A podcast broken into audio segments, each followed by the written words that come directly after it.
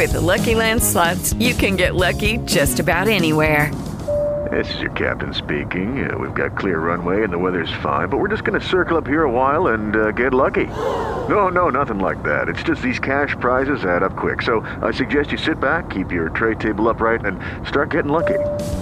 Play for free at LuckyLandSlots.com. Are you feeling lucky? No purchase necessary. Void where prohibited by law. 18 plus terms and conditions apply. See website for details. Lucky Land Casino asking people what's the weirdest place you've gotten lucky? Lucky? In line at the deli, I guess? Aha, in my dentist's office. More than once, actually. Do I have to say? Yes, you do. In the car before my kids' PTA meeting. Really? Yes. Excuse me, what's the weirdest place you've gotten lucky? I never win and tell. Well, there you have it. You can get lucky anywhere playing at LuckyLandSlots.com. Play for free right now. Are you feeling lucky? No purchase necessary. Void where prohibited by law. 18 plus. Terms and conditions apply. See website for details. La Resortera.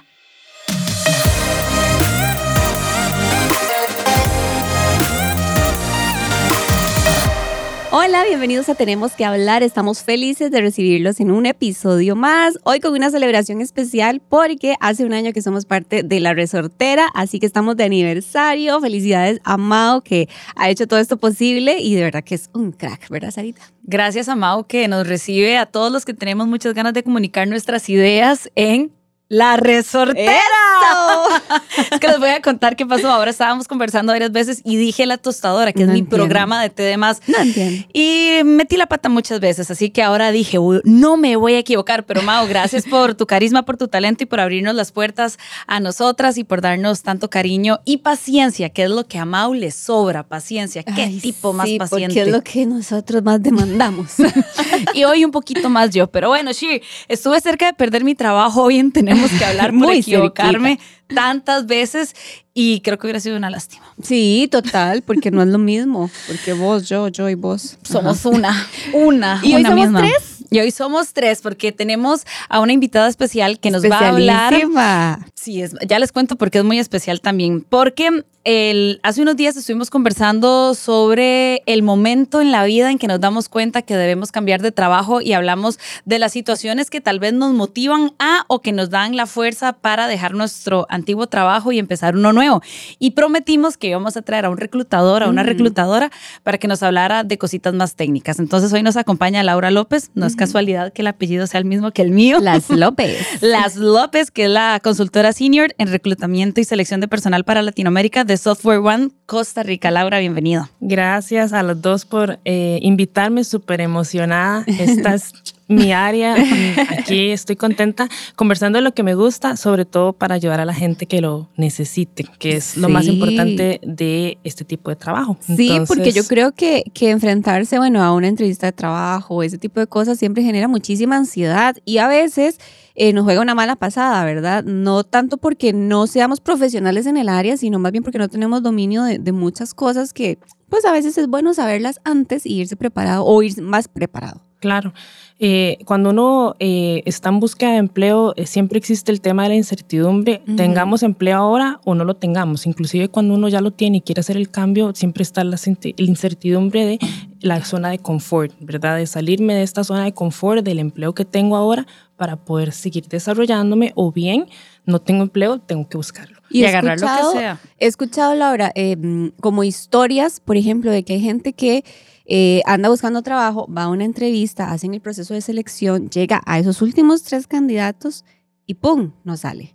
Repite en otra selección, le pasa exactamente lo mismo, le dicen es el candidato ideal, no sé qué, llega hasta el final, hasta la etapa final y nuevamente, bla. no y eso, o sea, te lo digo porque tengo un caso cercano que le ha pasado fácil cuatro veces. Entonces, o sea, ¿qué será lo que pasa, verdad? Es, es cuando él seguro se llega a preguntar como, o sea, ¿qué estoy Sí, ¿qué hay haciendo mal mal? Porque paso claro. todo el filtro, que es súper difícil, llego hasta el final, me dicen casi, casi, casi que sí, que solo, y de repente, plum, no.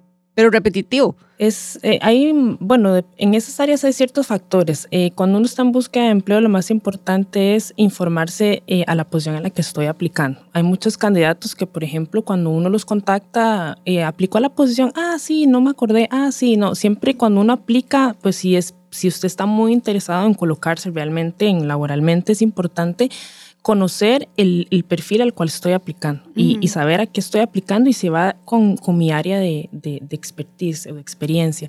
No aplicar a posiciones que son atípicas a mí porque pues ahí ni siquiera me van a considerar desde primera entrada. Que es, es que hay gente que dice, yo me la juego, yo agarro cualquier puesto y ahí aprendo en el camino, ya eso no es tan fácil. Eso es relativo, eso no es tan difícil de conseguir porque hay empleos que necesitan eh, aprenderse con el paso del tiempo, no solamente lo voy a aprender en un mes ¿verdad? O, por ejemplo, eh, personas que aplican masivamente a lo que sea por, con el fin de subir su currículum ahí. Eso no funciona porque el reclutador siempre está buscando para un perfil específico, no está buscando para siete en su cabeza al mismo tiempo. ¿verdad? Creo que no nos damos cuenta que detrás de cada aplicación de un puesto de trabajo hay un reclutador leyendo todo, como que nosotros decimos, ah, voy a mandar esto a este correo, voy a subir esto uh -huh. a LinkedIn, voy a subir mi currículum a donde sea, y no nos damos cuenta que sí hay un montón de personas detrás leyendo esa información. Todavía eh, se hace manualmente, sí, todavía hay reclutadores como, nosotros, como yo y como mis colegas que lo hacemos de forma manual. Yo siento que en el futuro el primer paso se va a automatizar, tal vez, que sea la revisión de currículum, ya algo más mm. en futuro. Por el momento lo hacemos nosotros, que es el primer filtro.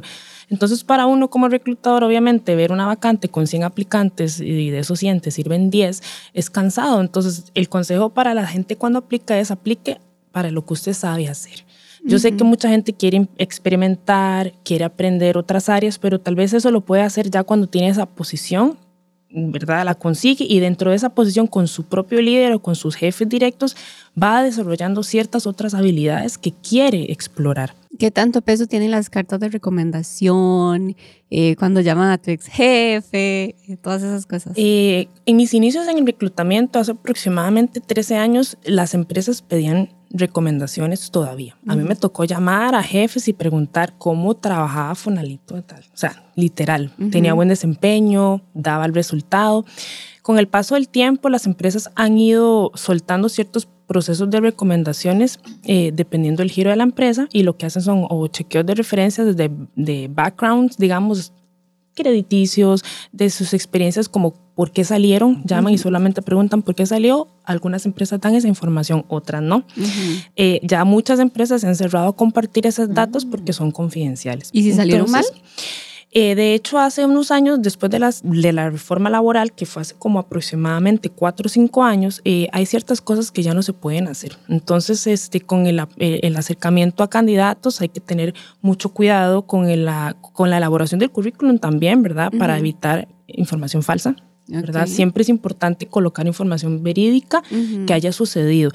Eh, sobre todo, mantenerlo corto y preciso. Un currículum de dos páginas es muy agotador de Ahora leer. Vamos a ver los detalles porque yo sí. creo que hay gente que sí. no sabe la importancia de un currículum, no tienen ni idea de cómo hacerlo y lo que hacen es casi un diario, una hoja de vida y como, hola, yo soy no sé quién. Bueno, en el currículum uno no, obviamente no va a poner y salí de esta empresa porque no. me echaron, porque tuve un porque me robé Son una computadora. Tips que uno va aprendiendo, pero eh, no jamás, ¿verdad? Todas esas cosas no, eh, pero sí es importante tener ciertas recomendaciones a la hora de elaborar el currículum y a la hora de entrevistarse. Entonces, uh -huh. hay ciertos pasos, ciertas recomendaciones que, que se pueden dar. Ahora que Shir eh, mencionó este caso cercano de, de, pues no sé, amigo familiar que ha ido, o que supongo que le está aplicando para puestos en a los repetidas que... ocasiones uh -huh. le pasó, sí. ¿Cómo yo puedo sentirme confiado de ser un buen candidato para ese puesto que están aplicando a la hora de cuando llego a verme con el reclutador? Esa es una muy buena pregunta y siento que tiene que ver más cómo usted se conoce a sí mismo a nivel profesional, ¿verdad?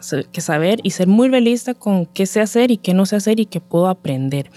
Eh, hay muchas personas que eh, trabajan por trabajar, muchas sienten pasión por el trabajo y otras trabajan por necesidad y otras tienen esa combinación. Uh -huh. Entonces, este, es importante que cuando trabajamos solo por, pues, por necesidad, porque tenemos que llevar dinero a la casa, lo hagamos pues con un poco de intención de querer amar ese trabajo o con la intención de querer mejorarlo. O bien, si ya estamos en un trabajo que queremos, que por qué nos gusta y por qué nos apasiona, con ese fin poder hacer esos cambios que le suceden a, a tu persona. Por ejemplo, uh -huh. puede que no sea él, puede que sea que los candidatos que compiten con él son mejores uh -huh. versus esa posición.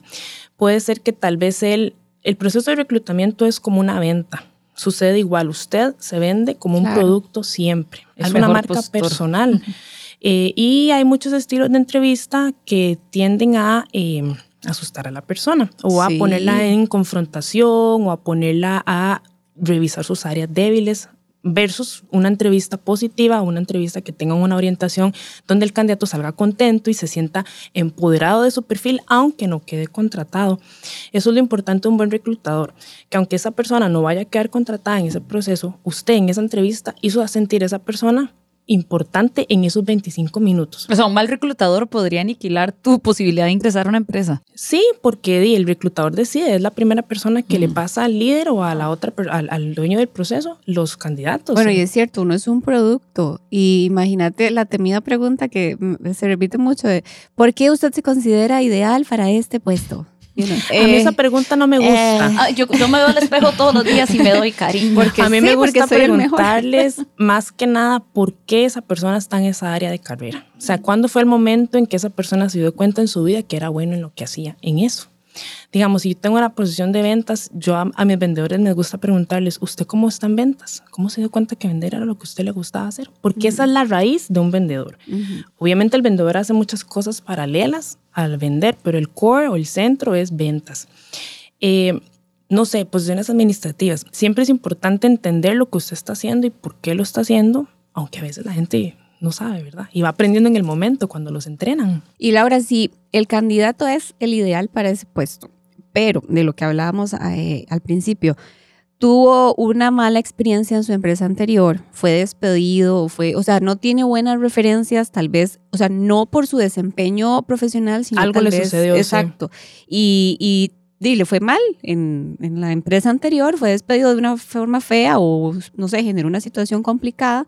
Eso hace, o sea, aunque sea la persona ideal para el puesto, hace que peligre la contratación. Es que depende del giro de negocio de la compañía y cómo usted maneje eh, esas preguntas. Hay empresas que van a fondo en esas áreas, hay otras empresas que no van a fondo en esas áreas y que cuando entrevistan a la persona y les pareció el perfil adecuado para contratar, lo hacen.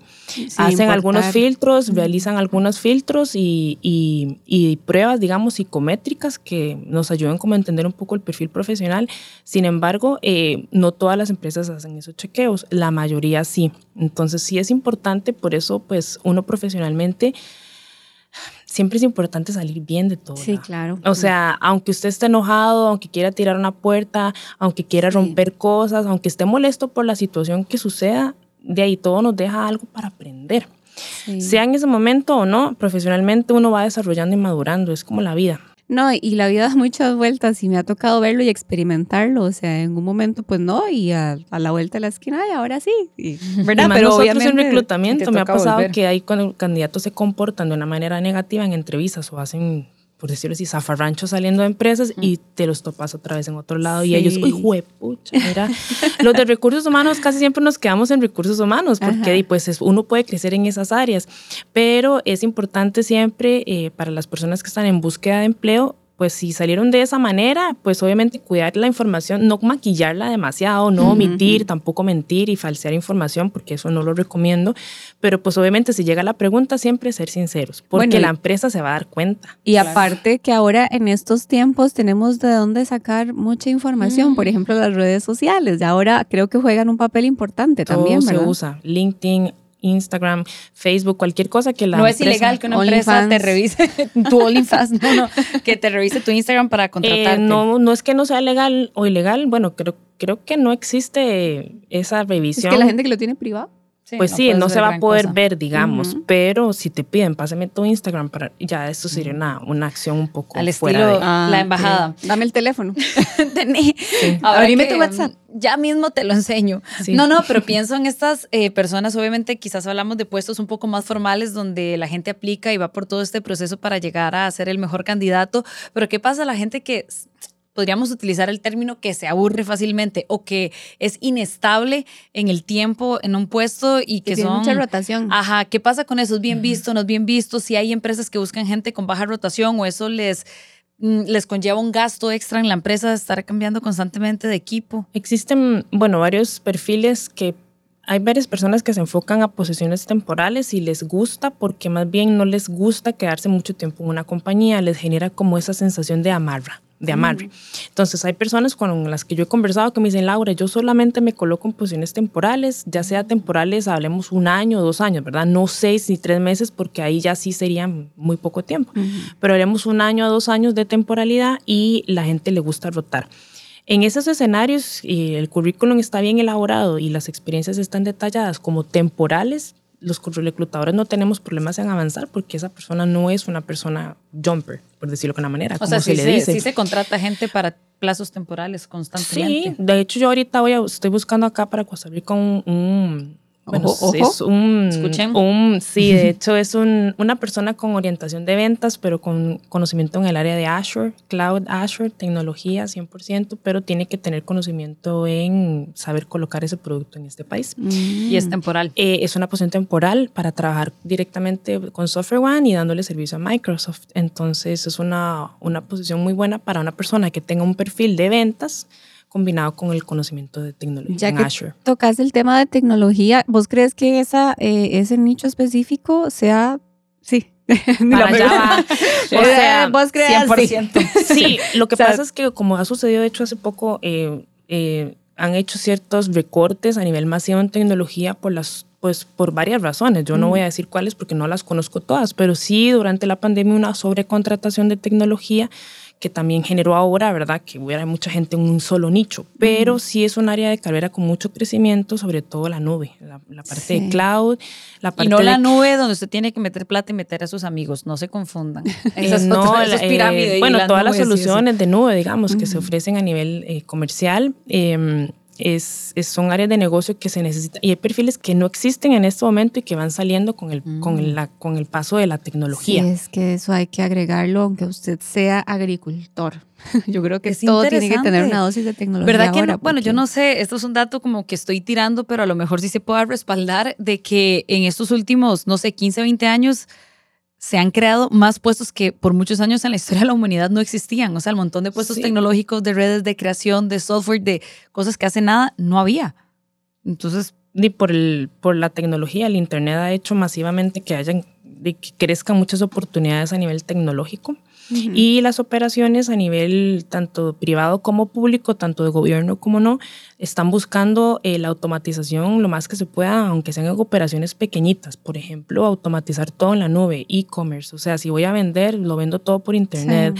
Eh, ya no quiero lidiar con la gente face to face. Entonces, todo es tecnología 100% y, y para allá va. Y bueno, aquí nosotros dentro de Software One queremos incursionar que el gobierno también pues trabaje soluciones este, de tecnología un poco más avanzada, sobre todo en seguridad informática que pues los últimos años han visto afectadas las instituciones, ¿verdad?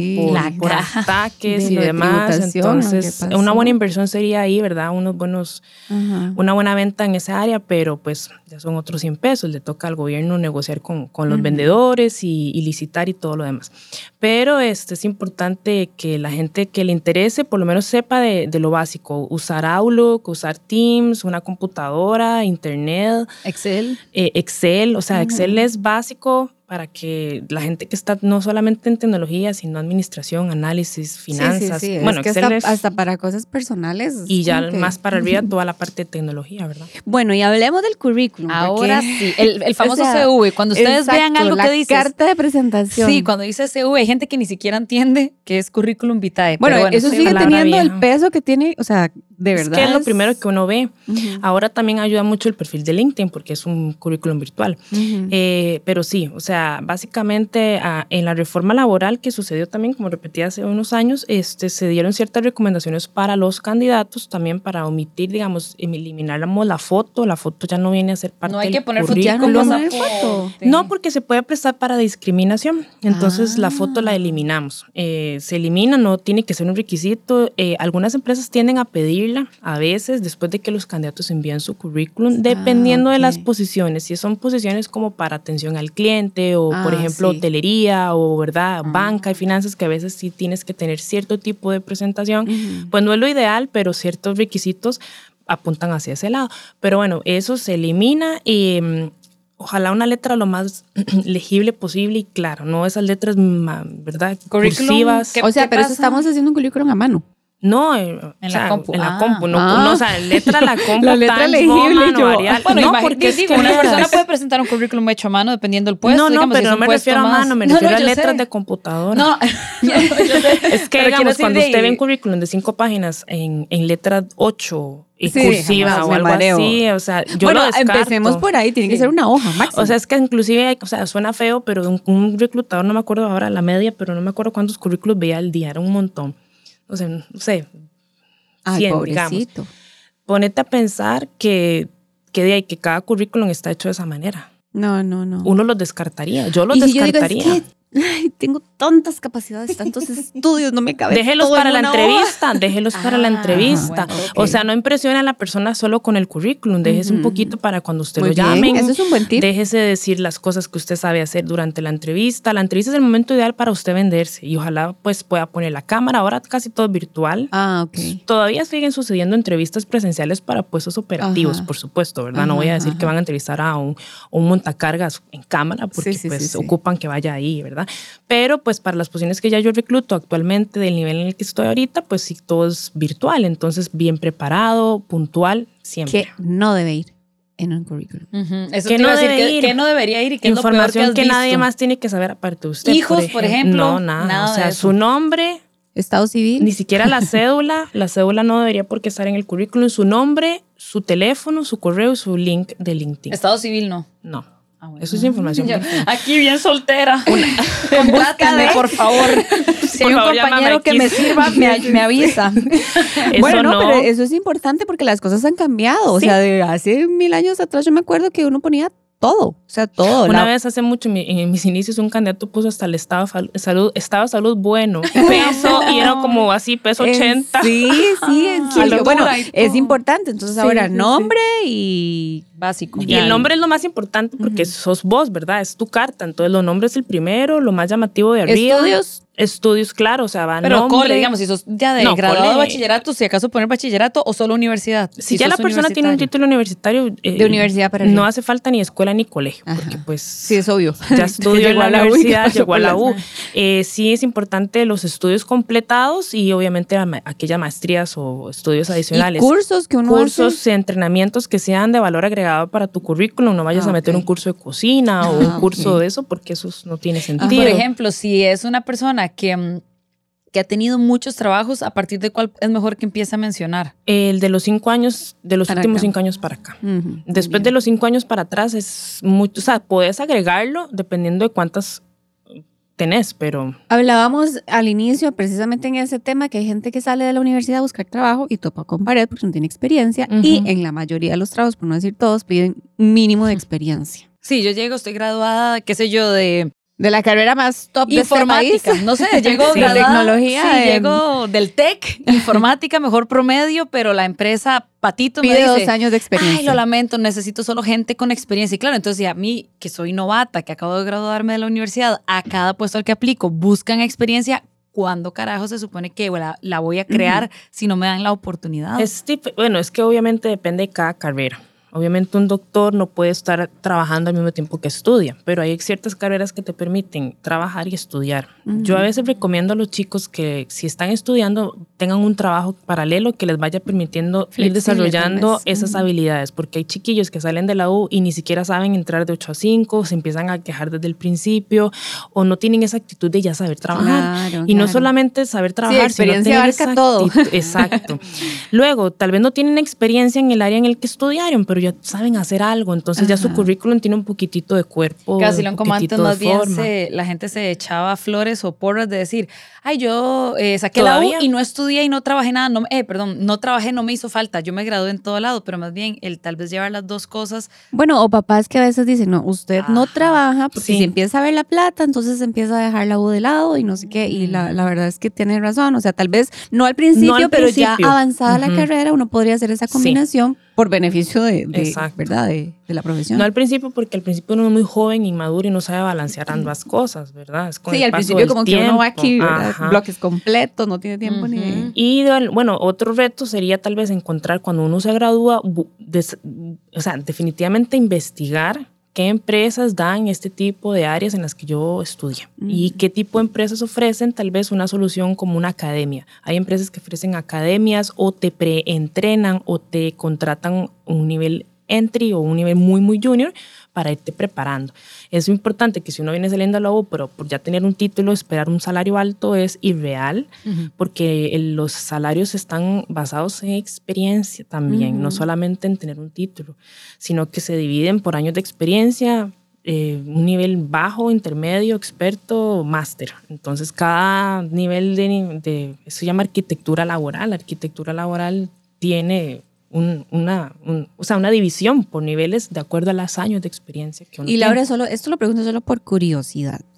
Em, ¿Ustedes como reclutadores tienen alguna, algún entrenamiento o algo para la parte emocional, digamos, como para detectar ciertos comportamientos o ciertas conductas que tal vez no sean, eh, o sea, que estén como disimuladas, disfrazadas y que, ¿verdad? Como que, uh, pero ya como reclutador profesional ya uno sabe identificarlas. sí, la entrevista, bueno, uno cuando empieza a entrevistar tiene que ir desarrollando como ese ojo clínico, ¿verdad? Saber identificar cuando una persona está mintiendo, cuando está inventando, por eso uno tiene siempre que tener el currículum aquí, hacer, tratar de hacer preguntas no retadoras, pero como poner, digamos, mira, me dijo que había salido en esta época, pero aquí dice eso. Entonces uno estar atento, mm. ¿verdad? De esas pequeñas mentiras que uno puede ir agarrando, por ejemplo, o al principio de la llamada preguntarle sobre motivaciones y expectativas y volverlo a preguntar al final, como para ver si amarra lo mismo que te dice al principio y al final.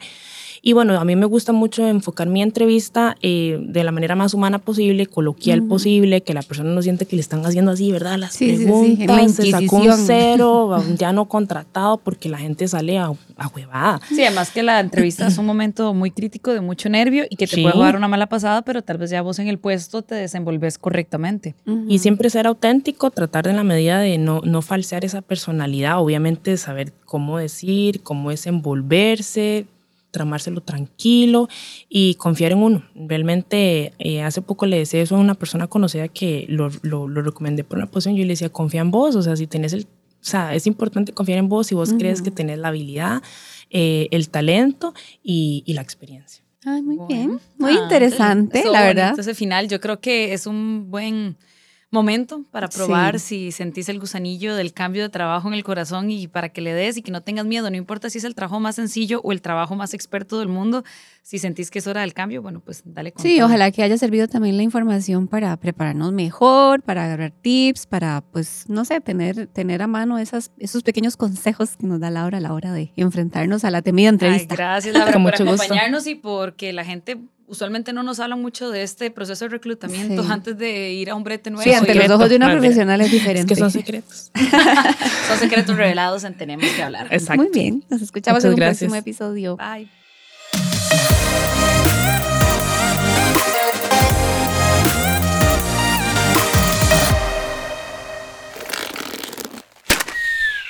Esto fue una producción de La Resortera y T de Más.